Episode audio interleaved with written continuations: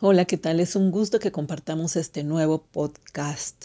Seguramente has escuchado hablar de las mujeres chamanas, brujas, alquimistas, mujeres sabias, que conocen de herbolaria, de espagiria, de magia y de medicina natural.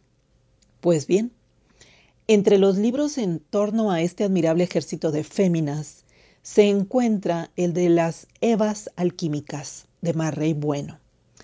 Hablar de Mar es referirme a una mujer instruida en las antiguas artes de la magia y la alquimia, doctora en farmacia, escritora apasionada, curiosa empedernida, lectora ávida de textos cifrados que ella busca y encuentra en bibliotecas asombrosas, conocimientos que ella nos traduce a un lenguaje sencillo y que han sido su materia predilecta por muchos años, las publicaciones de Marrey Bueno incluyen títulos como Las plantas mágicas, Historia de las hierbas mágicas y medicinales y Alquimia, el gran secreto.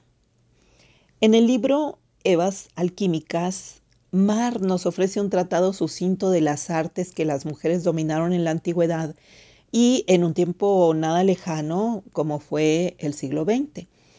Eh, porque a las alquimistas no las encontramos solamente en el medievo o en épocas más remotas, no, siguen aquí, están presentes entre nosotros. En el siglo XX destacaron dos mujeres que con su talento crearon obras deslumbrantes y Mar nos habla de Remedios Varo y de Leonora Carrington, pintoras maravillosas, de acuerdo con lo que implica la palabra maravilla, que viene del latín, significa admirable. Dos pintoras admirables. Ha sido un acierto incluir a estas dos artistas entre las cebas, junto a las doctas herbolarias, astrólogas, destiladoras y profesoras de secretos que saben del agua de rosas, de botánica oculta, del spiritus mundi.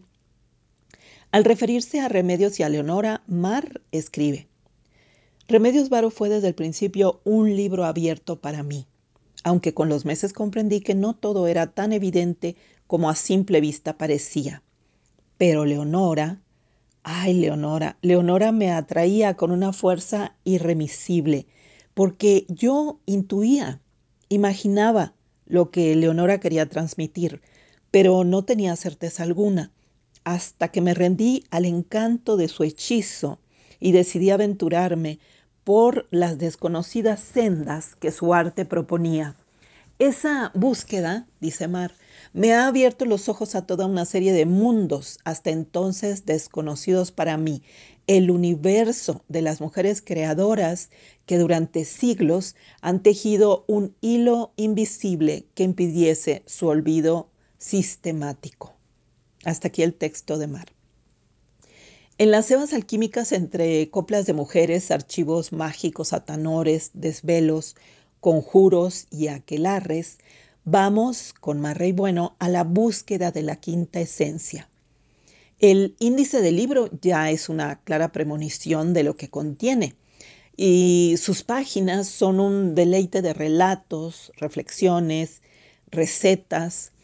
En el libro hay tres rutas paralelas, tres lecturas distintas y complementarias, porque las cebas alquímicas levantan aquí su voz propia, con sus historias únicas, singulares, pero a la vez se une a ellas la historia de las mujeres a través de los tiempos y además la de otra Eva, una que hace caso de las señales del corazón y que es la propia autora, Mar, quien cuenta entre las líneas su búsqueda interior, su proceso personal de transmutación, de regeneración. Con una sinceridad a toda prueba, ella desgrana sus inquietudes, sus temores, anhelos, memorias y sueños.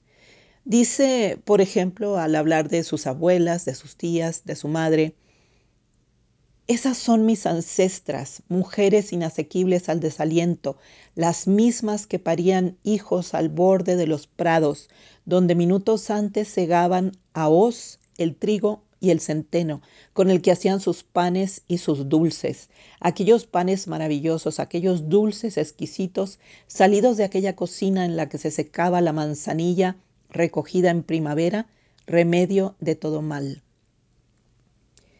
Mar cierra su libro con estas palabras.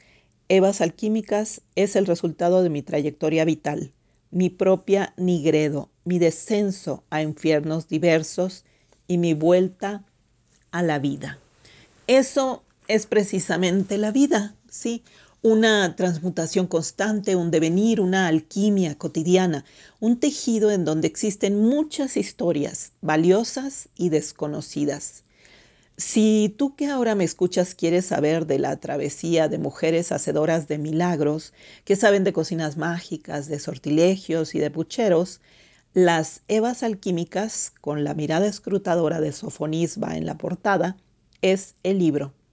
Podemos estar o no de acuerdo con los puntos de vista que Mar vierte en esas páginas, pero es innegable que las Evas son retratos de mujeres de carne y hueso que aquí se vuelven más reales y más atemporales que nunca. Catarsis y disfrute es lo que vas a encontrar en las Evas alquímicas catarsis y disfrute. Gracias, Amar, por este libro y por los que vienen. Gracias a ti por escucharme.